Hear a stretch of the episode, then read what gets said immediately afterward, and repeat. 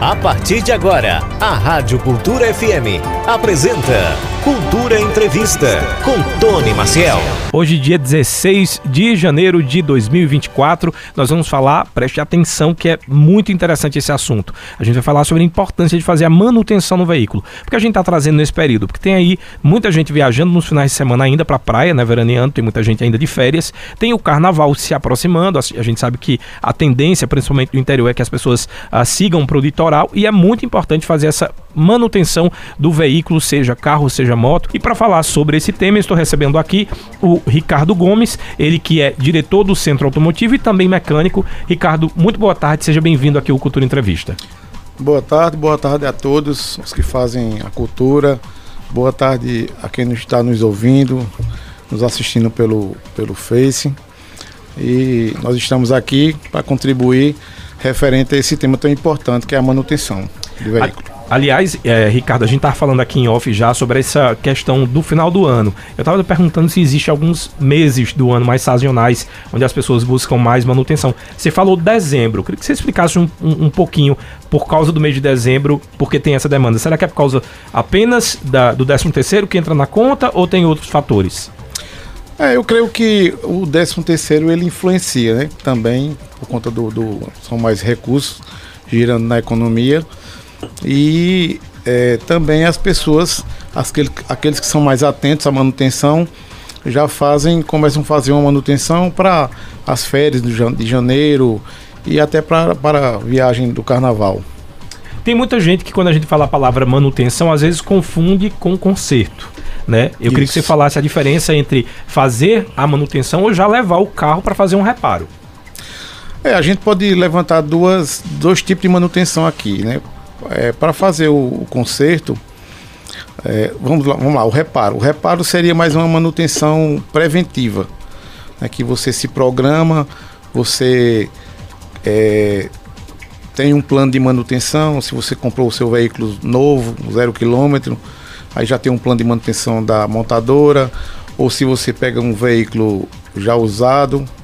Então, assim, a, a manutenção preventiva ela faz com que você possa acompanhar ou começar a fazer uma manutenção é, antecipada para que você não tenha surpresas mais na frente. Né? E aqueles, aqueles serviços que são pontuais, que às vezes não são pessoas que não fazem a manutenção preventiva, preferem fazer a manutenção só corretiva, quando o veículo apresenta algum tipo de problema ou vai acumulando problemas. Né? Isso não é bom né, porque isso interfere na questão da segurança e às vezes, com certeza, no, no, no bolso.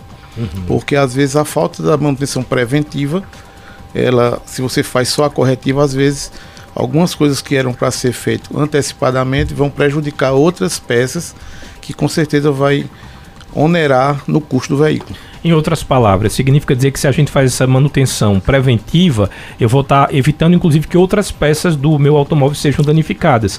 O que acontece, por exemplo, tem gente que esquece de trocar o óleo do carro e isso prejudica todo o motor. Então, é, seria mais nessa questão da consciência. Exatamente. É, às vezes, até, talvez seja até uma, uma coisa interessante. Se você faz uma manutenção preventiva, então normalmente você, vamos dizer assim, gasta mais gasta um valor mais considerável para você manter o seu veículo, uhum. mas você está mantendo ele. Só que, às vezes você só faz a corretiva, aí vamos dar um exemplo. O veículo tem uma correia dentada, a correia da distribuição. Se você não substituir a correia dentada e ela quebrar, então você vai gastar, sei lá, talvez 10 vezes mais, dependendo do carro, 5 vezes mais o valor, porque ela quebra danifica outras peças, uhum. válvula, empena válvulas, enfim, desencadeia um custo que foi decorrente da falta de manutenção. E vamos fazer uma conta simples aqui. Eu tenho um carro, troquei recentemente, inclusive a correia dentada. Uh, uma média de R$ 1.500 o valor da correia dentada.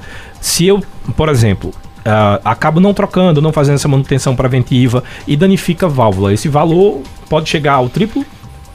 Sim, sim, sim, o triplo. Porque depende muito também do que vai ocasionar. Uhum. Às vezes, dependendo do caso, as válvulas têm a quantidade de válvulas, a correia pode quebrar e empena, às vezes, todas as válvulas ou, ou algumas. Uhum. Então, isso também interfere na questão do valor. Mas sim, no mínimo, no triplo, sim. Quais são as principais manutenções que você normalmente indica uh, que sejam feitas? Vamos lá para o mês de dezembro, né? Você levou em consideração o mês de dezembro, uh, a gente pensa também no mês de janeiro já como mês de férias, onde as pessoas vão viajar, então nós já tem um cuidado maior com o carro, até pensando nisso e já juntando para o carnaval. Digamos que meu carro não está apresentando nada, mas eu quero ter segurança de viajar, sabendo que eu não preciso uh, ter dor de cabeça ou minimizar pelo menos essa possibilidade de dor de cabeça. Quais são as manutenções que você mais indica? Bem, nós, na, na, nossa empresa, nós fazemos dois, dois tipos de abordagem com o cliente. Então a gente faz o seguinte: se o cliente ele já tem histórico conosco, então nós temos um, um, um sistema que toda a entrada do veículo fica, a gente fica armazenada lá. E quando ele vem fazer uma manutenção, a gente já tem a, o histórico. Hum. Então, por exemplo, como você falou, você chega no, na, na, oficina e diz, ó, eu quero fazer a minha revisão. Aí a gente dá uma olhada, ele não tem nenhuma informação. Você tem alguma reclamação? Não. O carro está tudo ok. Aí a gente vai analisar. Por exemplo, vamos olhar a correia dentada, se ela foi trocada, quanto tempo. Então, por exemplo, a correia dentada varia muito de acordo com a montadora, o motor, o veículo, se é diesel, se não é diesel, se é ciclo Otto. Aí a gente vai fazer aquela avaliação, se está no tempo de trocar a correia. Ah, não, é dois anos ou 40 mil, a maioria. Uhum. Então, o cliente, ó, sua correia não está no tempo, ainda tem, sei lá, seis meses e 10 mil quilômetros ainda para vencer. Aí a gente tem no histórico fica mais fácil. Quando o cliente vem, trocou de, de veículo, não é um, um veículo seminovo, não tem histórico, então a gente orienta a fazer uma manutenção preventiva. Aí vamos lá. É, correia dentada, tem alguma informação? Se não tem nenhuma informação, então vamos trocar para partir dali, daquele ponto, para frente. Então, correia dentada, a troca de óleo no motor e filtro. A, a correia dentada vai dar mais trabalho para ser retirada porque ela faz parte do motor, para você desmontar o motor, não é isso? Isso. Me corrija se eu estiver errado. Isso, é Então, normalmente essa mudança da correia dentada, a troca da correia dentada, ela é muito mais ligada, digamos, eu compro um veículo de segunda mão, não sei a procedência e o antigo dono não vai saber se a correia foi trocada dentro do prazo. Então é mais seguro que eu já, a, já peça para fazer essa manutenção e a troca, mesmo que ela ainda tenha uma vida útil, uh, porque vai ser aberto o motor, então de qualquer forma vou ter que, que, que pagar já esse, esse, serviço. Seria basicamente assim? Sim, porque a questão da correia dentada, às vezes você tira a correia fora para visualmente você olhar, ela visualmente ela está em perfeito estado. Vamos dizer, não tem rachadura, não está resseca. Só que a resistência da borracha, a resistência da correia, a gente não tem como avaliar. Entendi. Então, por isso que às vezes a gente, nós na, na nossa empresa recomenda, se não tem um histórico, se não tem um acompanhamento, vamos trocar e a partir dali fazer o acompanhamento. Entendi. Porque às vezes a gente olha, pode olhar, ela está inteira, está sem nenhuma fissura, sem nenhum, nenhum indício, mas você pode colocar e ela, por exemplo, ter rodado pouco, mas fazer muito tempo. Por, por tempo. Se a gente indica 40 mil quilômetros ou dois anos, então você pode ter rodado 10 mil quilômetros e ela ter 3 anos. Então às vezes ela rompe porque a borracha fica, fica avariada, uhum. porque fica velha, e isso é, traz o transtorno de, de um custo maior.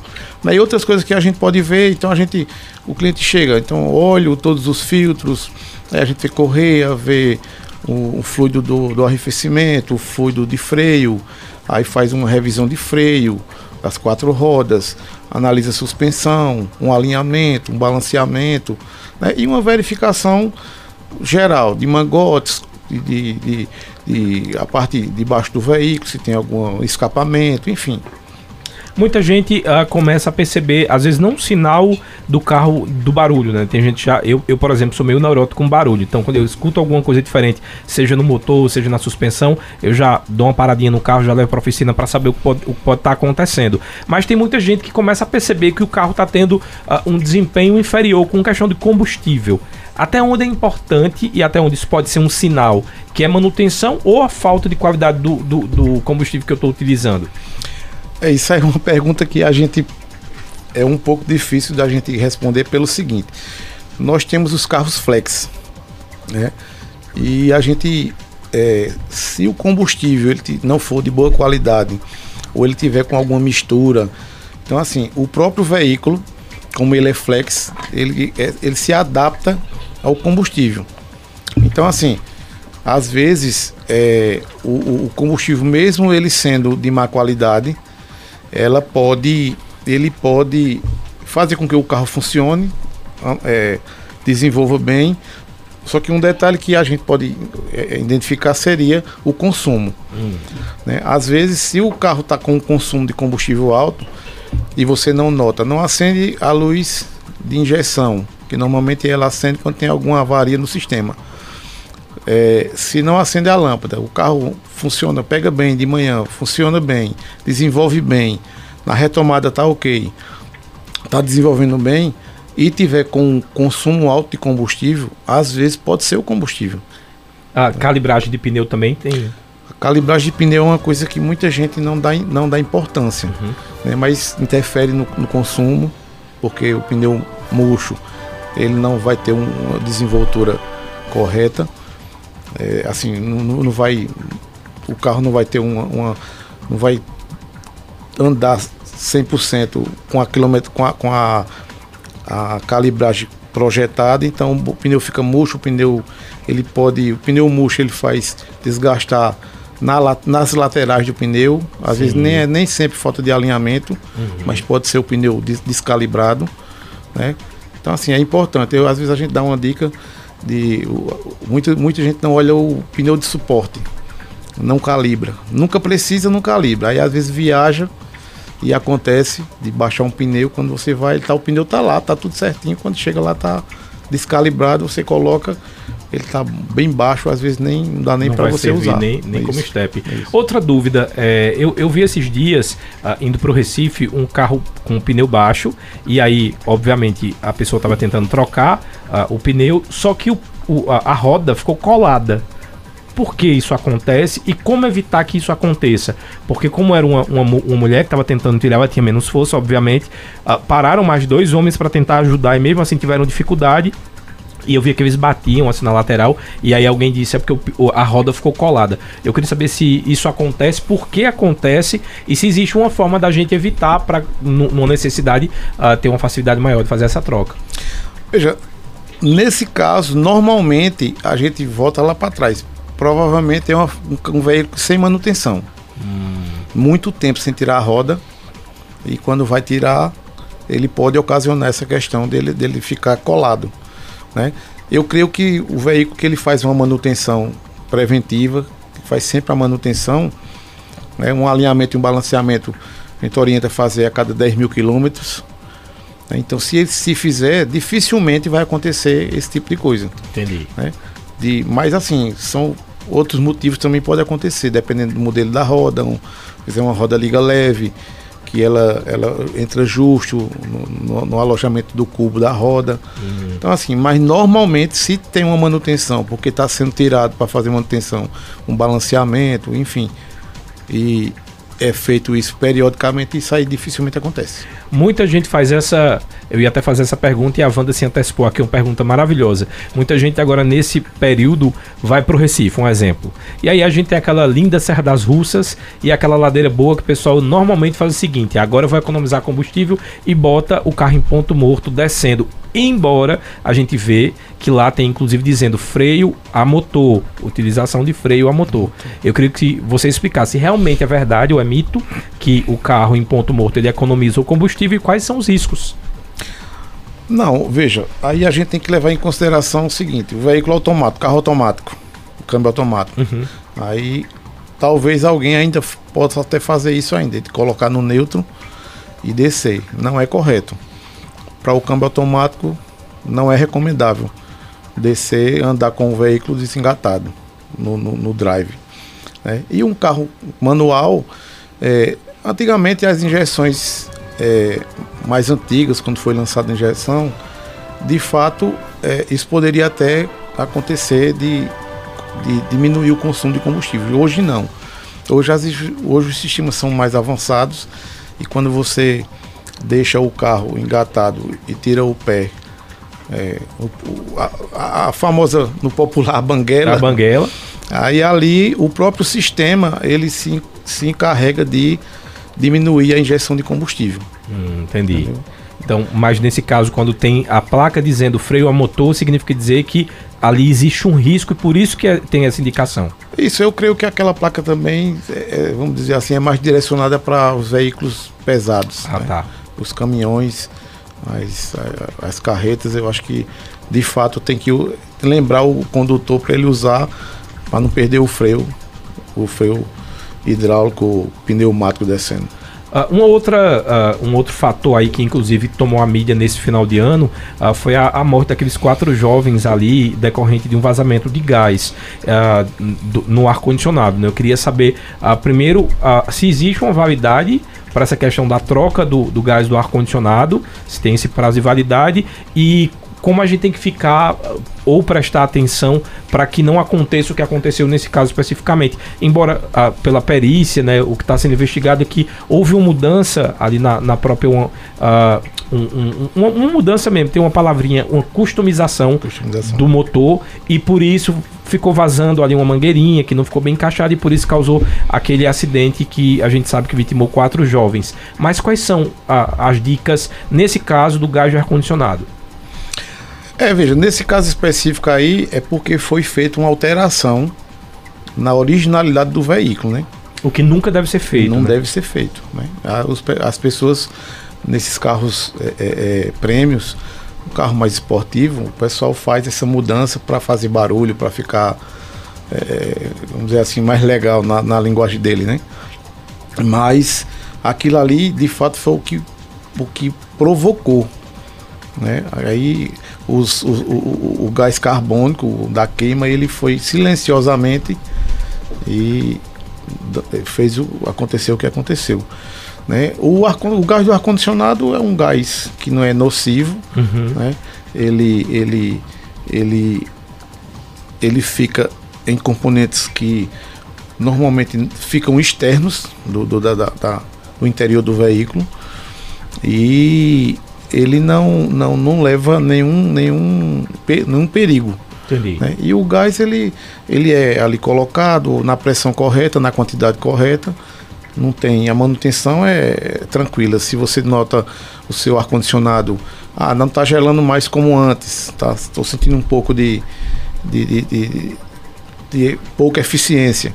Então você pode se dirigir, quem mexe com ar-condicionado. Sim. Né? Aí existe uma recicladora de gás eles hoje já, já é mais, mais desenvolvido, como antigamente.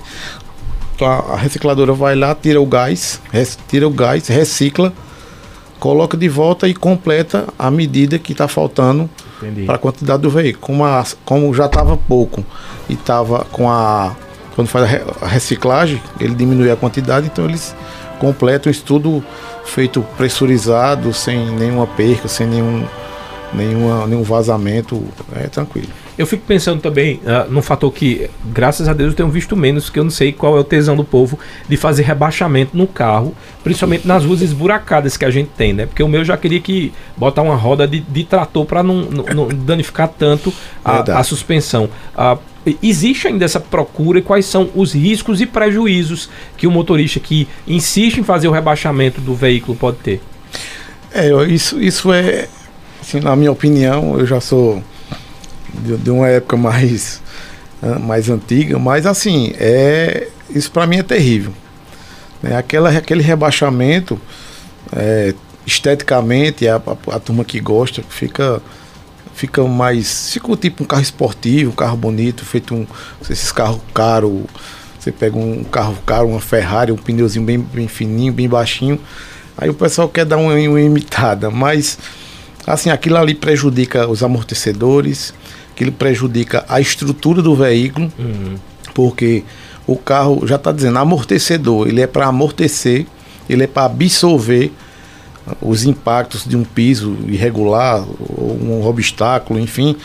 Então, se você altera a originalidade do veículo, diminuindo o custo do amortecedor, ah, enfim, aí aquilo ali algum, de alguma forma vai transferir aqueles, aquela oscilação, aqueles impactos para a carroceria do veículo. Então aquilo ali, às vezes a gente já, já, já consegui ver alguns veículos com, com a estrutura trincada, porque foi rebaixado e vai trabalhando ali. aquele famoso balançado. Uhum. E eu não sei como a pessoa anda, anda com aquilo, mas é, aquilo ali vai prejudicar vários componentes da suspensão, sobrecarregar pivôs, bande, bucha de bandejas, bandejas, enfim. É uma coisa que é totalmente fora. Inclusive, é porque não é tão fiscalizado, mas que nem pode É fazer crime, é. segundo as leis de trânsito. Isso, inclusive a, a própria questão da customização do motor, do, foi, do que é ocorrido, também não pode ser reavisado de acordo com o código, até porque assim, a gente fica analisando que os engenheiros passam tanto tempo estudando peça, fazendo teste, fazendo Isso. teste de segurança, para ver alguém desmontar porque quer ficar esteticamente bonito. Alguém chegar, e, chegar ali e modificar. É, então, se todo aquele ba- trabalho. Se quiser algo baixo, compra o skate. Né? Vai andando de skate, é mais fácil que não coloca. Sim, sim. Porque o risco não é só de quem está dirigindo e quem faz Isso, rebaixamento. isso. Às vezes aí ele coloca em risco a família inteira que vai precisar daquele carro. Era o que eu ia falar. Em relação à questão de, de segurança de risco, um veículo muito baixo, ele pode simplesmente causar um acidente. Cai, bate no buraco, a, a suspensão não vai trabalhar como deveria, porque não está projetada, não está original ali. Aí você pode perder o controle e vir outro veículo e acontecer um acidente, ou em alta velocidade ele dá uma, passar no, no, no, no, no piso irregular, que ele pode fazer também ele perder o controle. Então, enfim, é, é tudo que se é alterado, se tem a engenharia, se tem um engenheiro que estudou para aquilo para fazer, então é, por- é porque é necessário que seja da forma original. É, Wanda, eu acho que é do mesmo tempo que eu, do carro que tinha carburador ainda. Porque ela fez uma pergunta dizendo o seguinte: o motor deve ser aquecido antes de sair em dias frios. Isso é os carros mais de antigamente. Ainda existe essa demanda para os carros mais novos? Não, sim, sim, sim. É, todo motor, todo motor, ela, ele, o correto é que a gente é, funcionasse o veículo e deixasse ele atingir a temperatura de trabalho, Hum, ó, Wanda. né? Todo Tá ele. Todo ele. Por quê? Que antigamente, mas eu acho que ela tá falando naquele sentido de. tchu, É que eu queria saber se realmente tentativa. é verdade ou se era um mito. Né? Hum, boa É. pergunta. Assim, hoje nós temos, nós temos assim a facilidade de ter uma injeção eletrônica, uma injeção, injeção direta. Então, a, a- a mistura ela vai ser muito melhor calculada, a queima vai ser muito melhor aproveitada do que antigamente no carburador, que a Sim. perca era maior. Então, às vezes era necessário, era necessário não, era obrigado às vezes para que você tivesse um desempenho do veículo na saída, frio, esperar ele aquecer um pouquinho para sair. Se você não aquecesse, ele saía meio ruim, funcionando, depois ele melhorava. Já hoje não, hoje você pode sair, o veículo vai rodar tranquilo. Só que essa partida que você dá a partida e sai em seguida, aquilo ali a gente. é, meu pai ele fazia uma comparação com a gente, ser humano. A gente quer dar uma. Vai, vai fazer um exercício, vai fazer uma carreira, vai dar uma. Fazer um, uma carreira, dar uma carreira, fazer um exercício, dar um, Faz um aquecimento. Aí tem que dar uma, fazer uma aquecidazinha. Entendi. Aí a gente não faz, aí quando fica todo dolorido. O veículo, ele funcionando ali sem, sem fazer a. sem ter o- a temperatura ideal, ele vai dar desgastes prematuros em algumas peças. Olha que dica boa. Gostei. E quanto tempo eu, eu- eu levo, digamos? Dou partida ali no carro uns dois minutinhos ou mais? É dois, três minutos. Ele, se ele não chegar à temperatura total, mas ele já. Né, porque tem uma, uma peça chamada válvula termostática. Uhum. né? Então, ali quando você já tem ela justamente para isso, para acelerar esse processo. Você funciona o veículo, a válvula está fechada, não deixa a água circular. Então o, o, o veículo está funcionando, produzindo calor e ele vai aquecendo a água. Se a água não está circulando, a tendência é que ela aqueça rápido, mais rápido. Aí quando ele chega na temperatura de trabalho, já naquela área que aqueceu mais rápido, ele abre a válvula para que a água comece a circular. Para de fato o sistema ficar na mesma temperatura e começar a troca de calor. Porque o veículo ele funciona, atinge a temperatura máxima projetada, dispara a ventolina, a refrigeração, ela diminui, desativa a ventolina e esse ciclo vai máximo, mínimo e vai fazendo isso. Ah, muito interessante. Então é, é importantíssimo. Você está falando aí que só a partir do momento que chega na temperatura que é liberada essa água, significa dizer que é realmente mais interessante que a gente não saia logo de cara com o veículo. Seria o interessante. Já vou fazer isso aqui veículo- na rádio a partir de hoje. Já aprendi o- até a escovar os dentes aqui, sabia? Porque aqui a gente escova. Eu antigamente sou daqueles, vou fazer essa pergunta, que molhava a pasta. Você molha a pasta? Sim. Não é pra molhar. Ah. Tá vendo?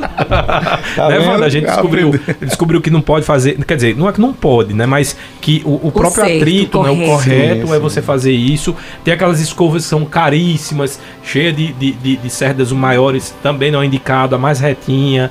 Agora eu já aprendi essa com o carro. Deixa eu fazer uma outra pergunta que também é uma dica para o nosso ouvinte e internauta. A gente falou sobre essa questão do aquecimento do motor, que é importante, seria o ideal para a gente sair, mas tem algo também que é muito ligado à marcha.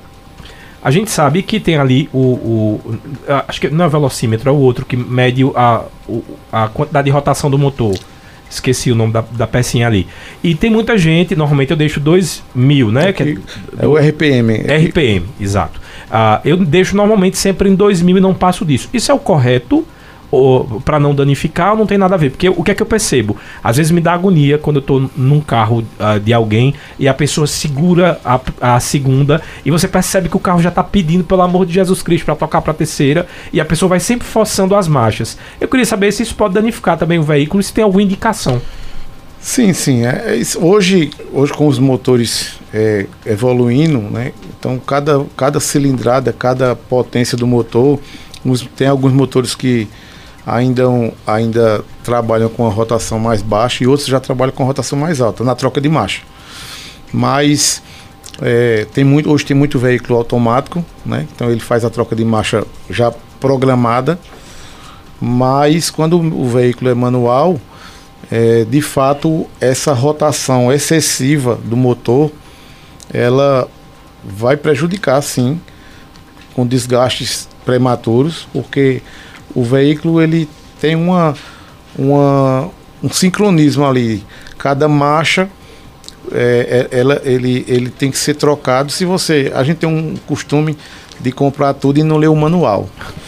Se a gente olha- o manual do veículo, ele estava dizendo lá, primeira marcha, segunda marcha, até uma rotação por minuto X. Ele dá uma orientação.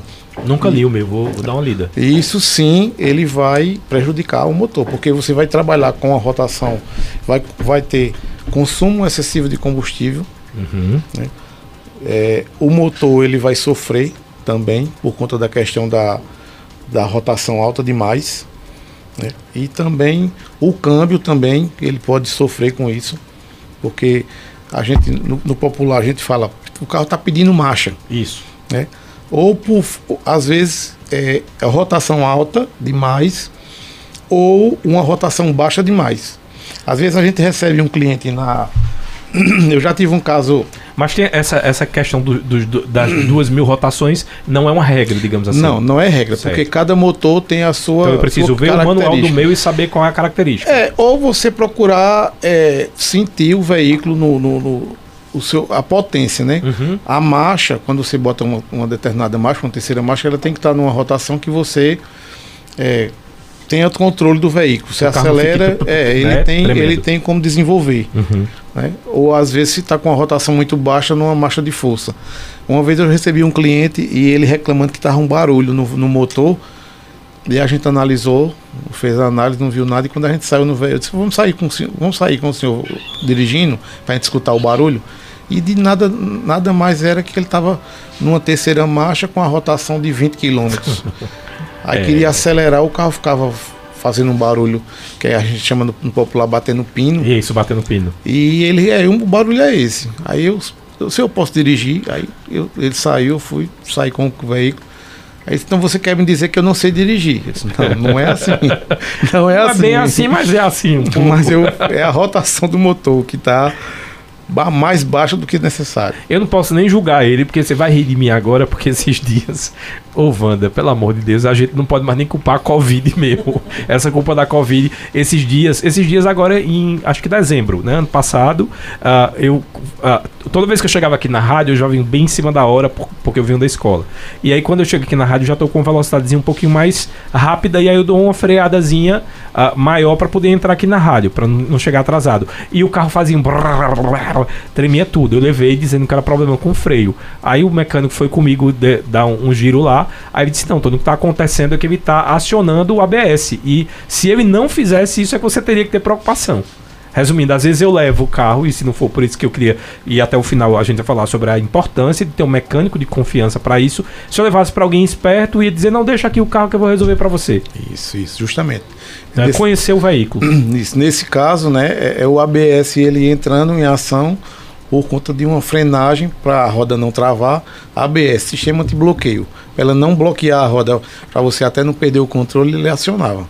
Já aconteceu também, o cliente reclamando às vezes a gente faz uma pergunta: quanto tempo faz que o senhor tem um veículo? Faz quanto tempo? E foi o meu primeiro veículo com ABS. Aí às vezes, não, é porque eu tenho esse carro faz pouco tempo. Aí a gente vai explicar, mostrar, se você der uma freada brusca, ele vai vibrar o pedal, não é defeito, é. Então, assim, é, é a tecnologia, vai chegando, a gente não lê o manual. É, é verdade. e a gente vai estranhando. É isso, como a gente estava conversando. A, o ABS, a sigla ABS é o sistema de bloqueio. Né? Então, quando não tinha o ABS, eh, o freio era normal, era sem ABS, sem um controle eletrônico, você vem numa situação dessa, passa o animal, você pisa no freio, antes, antigamente, você pisa, as rodas travavam uhum. e você ia arrastando o veículo a, até parar no obstáculo ou atingir o obstáculo. Uhum. É, o ABS, ele quando você afunda o pé lá na necessidade, no reflexo, quando acontece uma necessidade, aí você vai, pisa com força e você nota que o pedal ele desce e depois e, ele retorna. Isso, empurra de volta. Né? Naquele aqueles milésimos de segundo ali, ele está ali freando e soltando. É, tanto faz ser todas as rodas ou rodas diferentes de acordo com a dirigibilidade do veículo. Sim. Porque você pode querer é, tirar do obstáculo. Então aquilo ali o peso vai para um lado para outro. Então o ABS eles eles soltam uma roda, freia uma, freia a outra para poder manter o veículo equilibrado. Certo. Né? Mas tem essa sensação que você quando pisa pensa que o veículo não vai parar. É porque não arrasta mais, exatamente o que você falou. Isso. Porque aí os estudos dizem que quando você freia com o ABS, ele tem aquela sensação de estranha mas ali ele está freando e soltando, né? evita que o, as rodas travem, arrastem, mas também vai diminuir o, o a distância é, é, de frenagem. Uhum. Então, tá, é, sendo assim, pode evitar de você bater no obstáculo ou você fazer uma manobra né, e conseguir desviar sem perder o controle do veículo.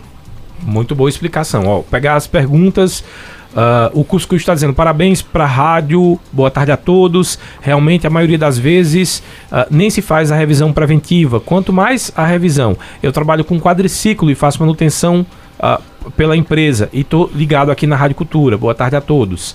Obrigado aí, Cuscuz, pela, pelo seu depoimento. Tem mais uma pergunta aqui. Só pedir para vocês uh, colocarem o nome para eu poder acreditar. Foi o Isaías, ele está dizendo o seguinte: Boa tarde, Tony. Gostaria de fazer uma pergunta. Faça a manutenção do meu carro peri periodicamente. Uh, porém, percebi que ele só pega após eu acionar duas vezes a partida. O que pode ser? Outra dúvida: os pneus do meu carro são originais, nunca foram substituídos. Meu carro está com 60 mil quilômetros. Seria hora de trocar? Sim, em relação aos pneus, sim. É, já é uma quilometragem é, é, razoável, né? E assim, tem uma controvérsia que uns dizem que tem pneu tem, tem validade, outros dizem que não tem, enfim. Mas é, se já tem uma certa quilometragem, é só você analisar lá o. Assim, numa linguagem bem simples, o, o, um quadradinho que tem lá no pneu, que chama TWI, né? Que ele tem, ela ali é o limitador de desgaste do pneu. Hum. Então, se ele já está igualado com a, está igual com a, as bandas de rodagem do pneu, então você já sabe que ele já está no, no momento de trocar. Aí, com essa quilometragem, com certeza acredito que já deve estar é, no tempo de troca.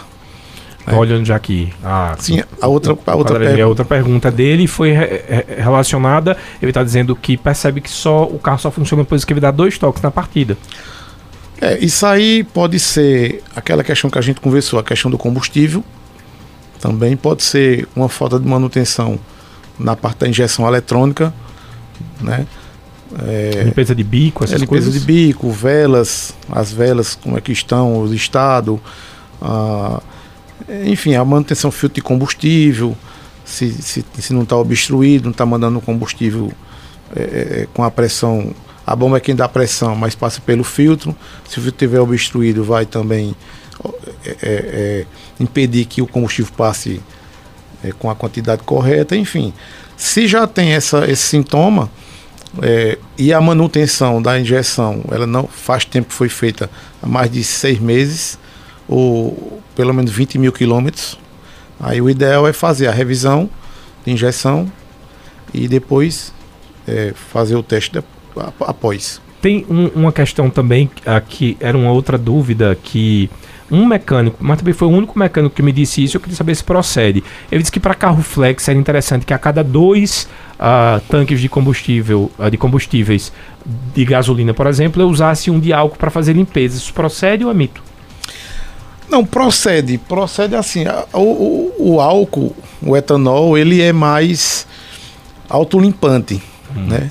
Por conta que o, a gasolina ela vai criar mais carbonização no, no, na cabeça do pistão, enfim, por conta da queima. Não muito. Hoje os motores estão assim a, a, a queima, a, a, vamos dizer assim, o, o aproveitamento da queima está bem, bem melhor do que era antes.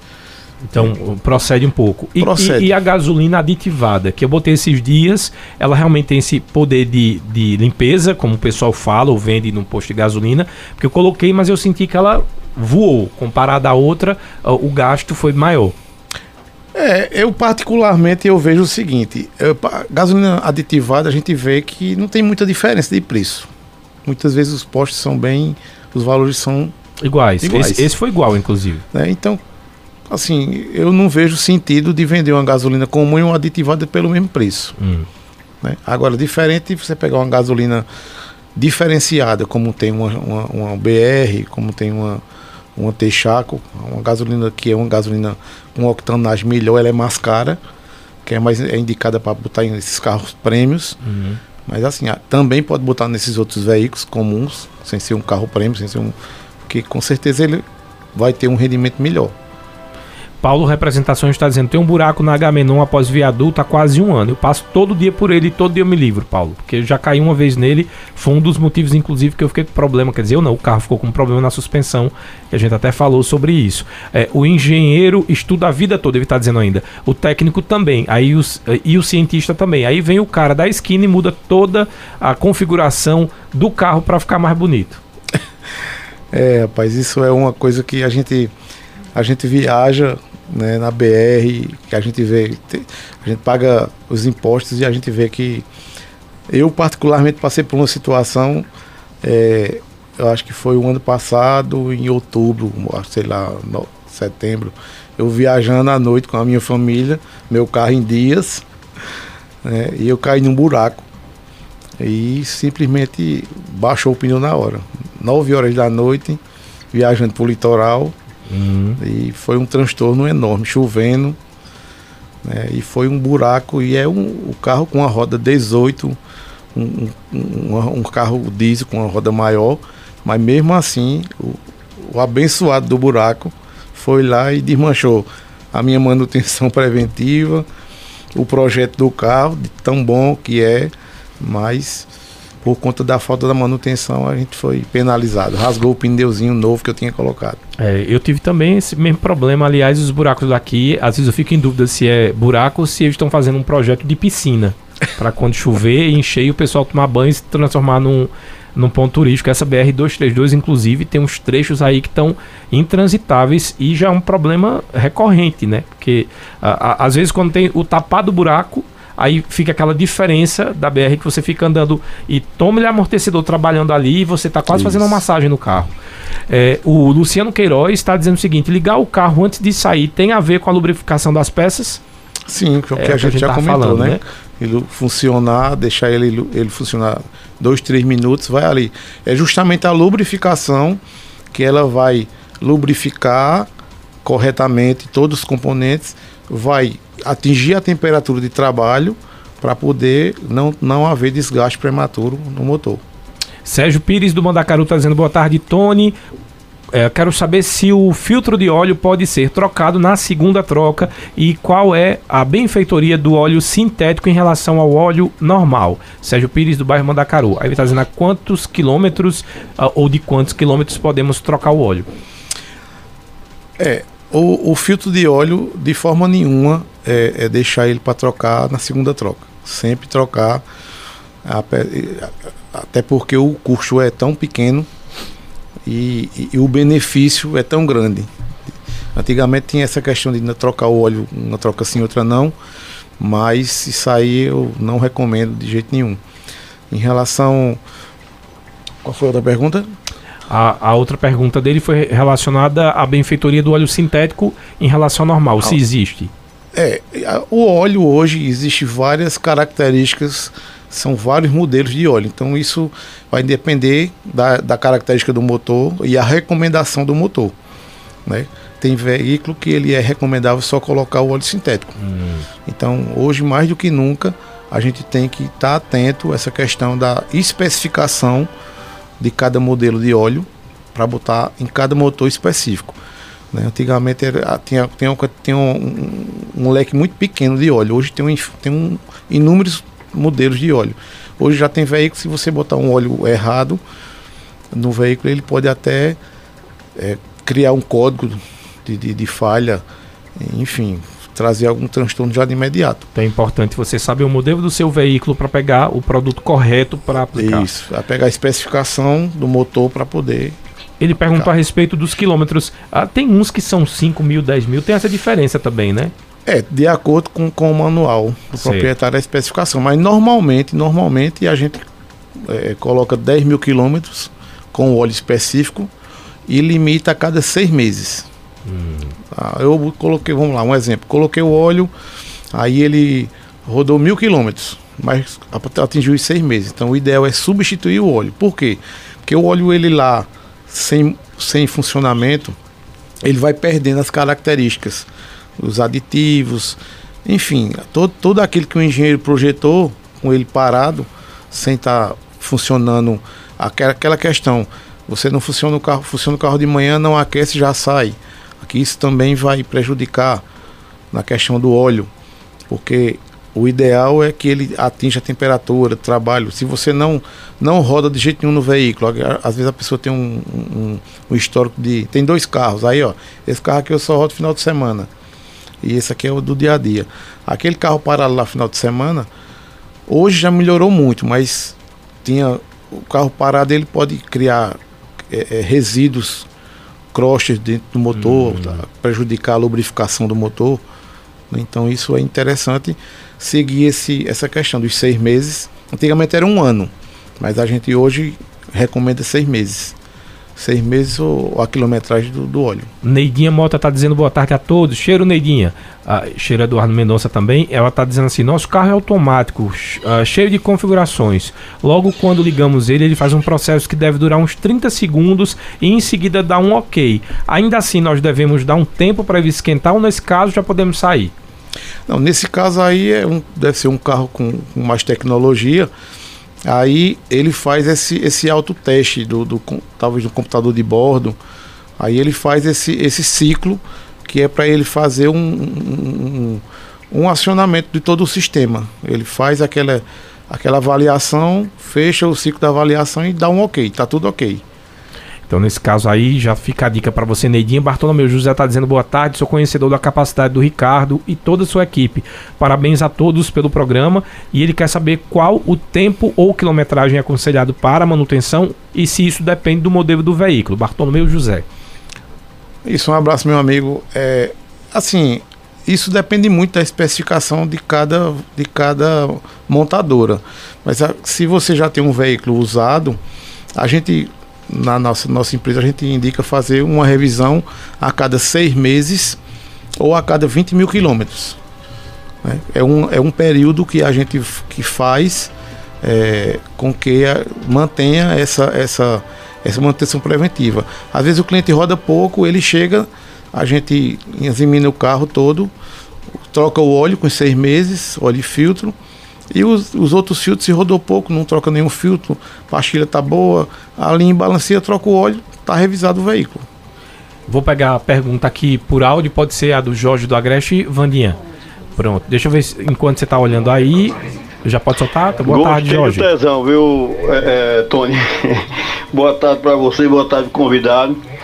É, como dizia meu pai, são os babacas, rapaz, porque a gente quer um carro cada vez mais alto para que a gente possa se safar, né? Se sair de uma situação.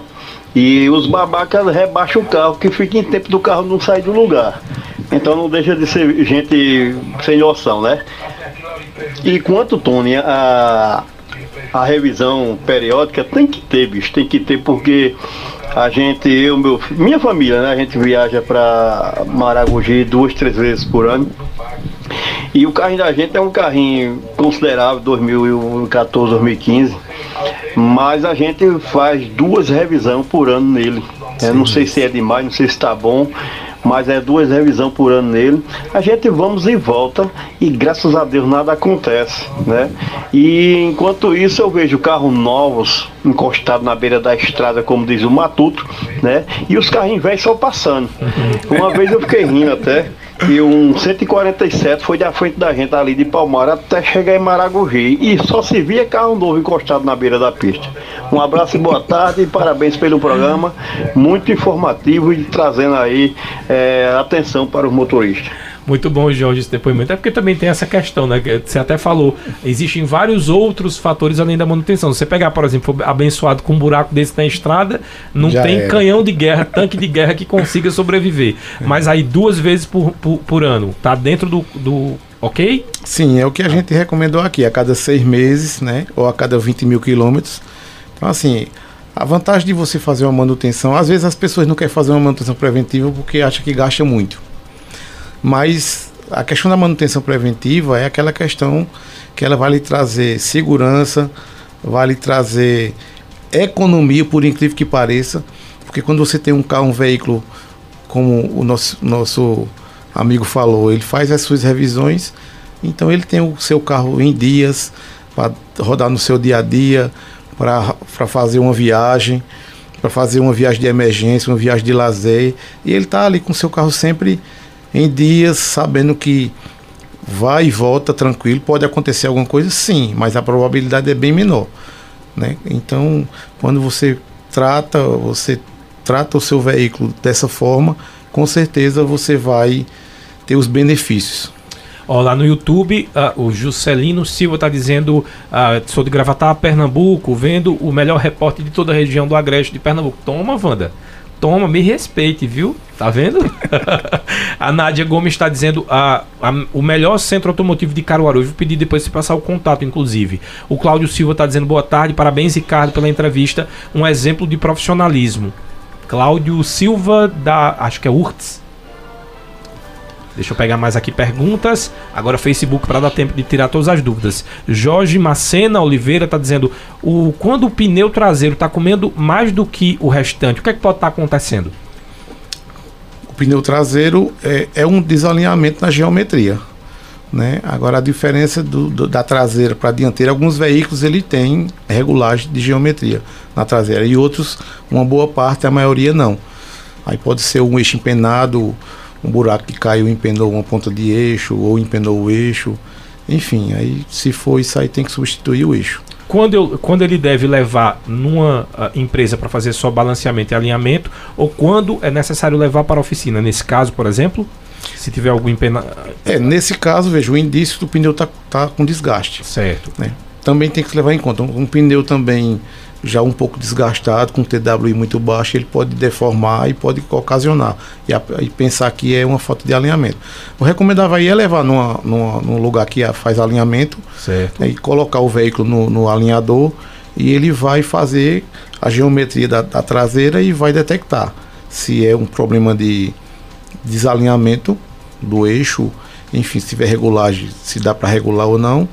Né? E se for alguma coisa do pneu, deformado, ele vai também detectar. Levando em consideração que no Brasil a gente vive num rally dos sertões, em todos os lugares que a gente vá, uh, de quanto quanto tempo preciso fazer também a manutenção do alinhamento e balanceamento? É, o alinhamento e balanceamento nós recomendamos fazer a cada 10 mil quilômetros. 10 mil quilômetros, é. certo. é um, como prevenção. Certo. Às vezes a pessoa diz, não, mas não está puxando, não está não tá desgastando, não está trepidando a direção. Mas assim, é aquela coisa.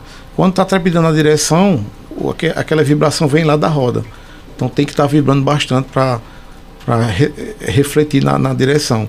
Então a prevenção, você alinhando e balanceando preventivamente, periodicamente também, o- a sua vida útil dos pneus ela vai prolongar.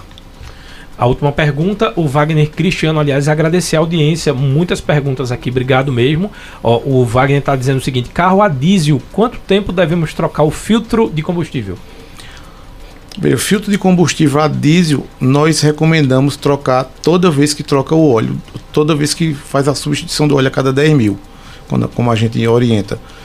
Porque é, até, o, até os manuais de, de- de- de- do- do- do- das montadoras às vezes mandam trocar com mais quilometragem. Mas por conta que o diesel é um combustível que é mais, vamos dizer assim, ele pode trazer mais problemas, ele, ele absorve mais a umidade, cria água no combustível.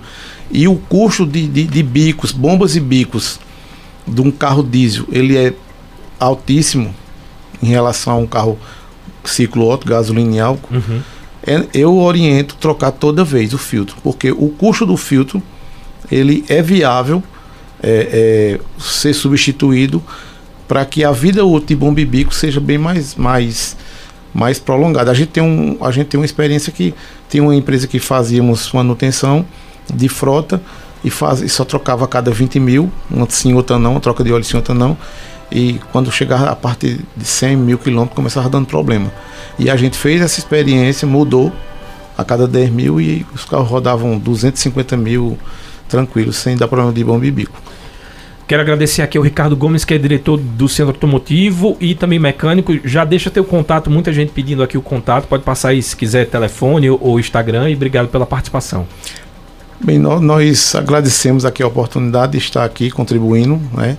É, nosso contato lá é o 3722 6450 né? e nós estamos à disposição da, de, de qualquer um que queira fazer manutenção no- nos veículos. né? E para a gente foi muito importante estar aqui e contribuir. A gente que tema. agradece.